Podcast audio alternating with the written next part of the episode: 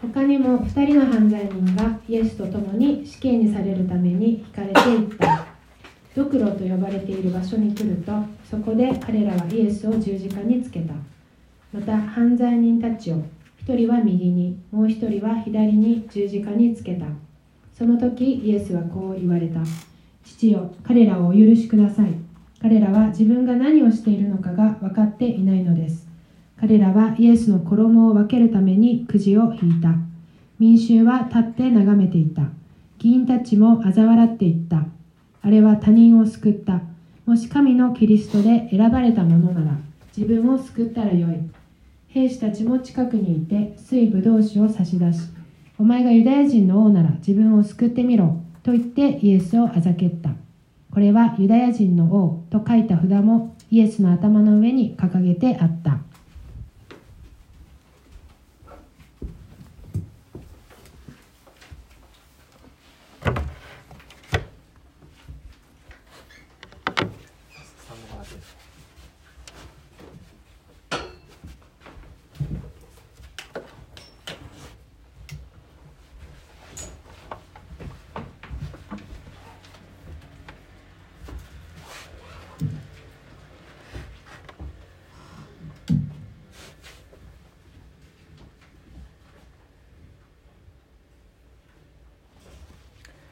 おはようございます。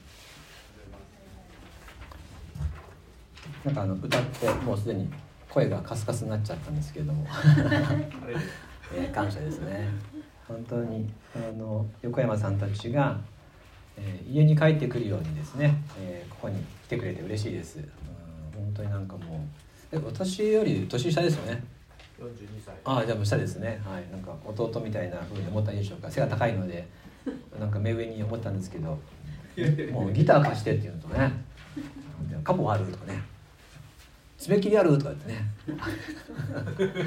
はいなんか実家感があってとても和みながら準備をしましたさてイエス様の十字架に至るところの箇所を読んできましたけれど私はあのイエス様の愛については分かってるつもりなんですよねしかしこうしてみんなで聖書を読んできた中でこんなにもイエス様の愛って深いんだなっていうのを改めて毎週思わされ続けています。クリスチャンっていうのは本当に幸せな人たちです。普段普通はですね何かに感動することあったとしても最初は感動するけれども後でだんだん冷めていくっていうことが普通ですよね。最初はなんて素晴らしいんだと思っても後からボロが見えてくるっていうことが普通ですよね。けれどイエス・キリストは知れば知るほど素晴らしい方で愛の深さが見えない底が見えないお方です。私たちのために十字架にかかってくださったお方。私の罪のために身代わりに死んでくださったお方。この愛は私たちにいつも驚きと喜びを与えてくれます。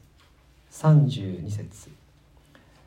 他にも2人の犯罪人がイエスと共に死刑にされるために引かれていった。ドクロと呼ばれている場所に来るとそこで彼らはイエスを十字架につけた。また犯罪人たちを一人は右にもう一人は左に十字架につけた。イエス様は二人の犯罪者と一緒に十字架にかけられました。イエス様が真ん中で左右に犯罪者がつけられたわけですよね。本来ならばその真ん中の十字架は、えーバラバっていう強盗がつくはずだったんですよね。これは象徴です。ザ・罪人の場所にイエス様が疲れた。イエス様は私たちの身代わりとなって罪人として数えられたっていうことです。これは旧約聖書のイザヤ書53章12節でもう予言されていることなんですよね。ちょっとお読みするのでお聞きください。イザヤ書53章12節。それゆえ私は多くの人を彼に与える。彼は強者たちを戦勝品として分かち取る。彼が自分の命を死に明け渡し次ですね。背いた者たちと共に数えられたからである。彼は多くの人の罪を負い背いた者たちのために取りなしをする。イザヤ53章12節。背いた者たちと共に数えられる。イエス様の十字架にかけられたその場所は本来ならば私たちがいるべき場所。私がいるべき場所でした。罪を犯した人が自分の罪のためにふさわしい罰を受ける場所です。32節で死刑にされるためにっていうふうに訳されている言葉ですがこれ直訳が殺されるためあるいは片付けられるためっていうそういう言葉が使われています。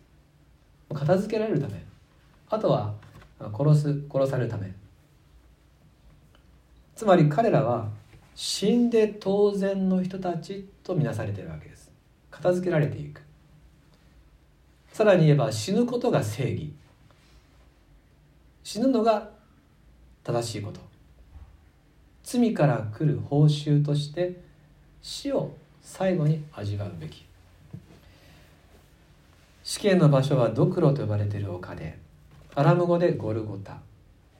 ラテン語でカルバリと呼ばれます。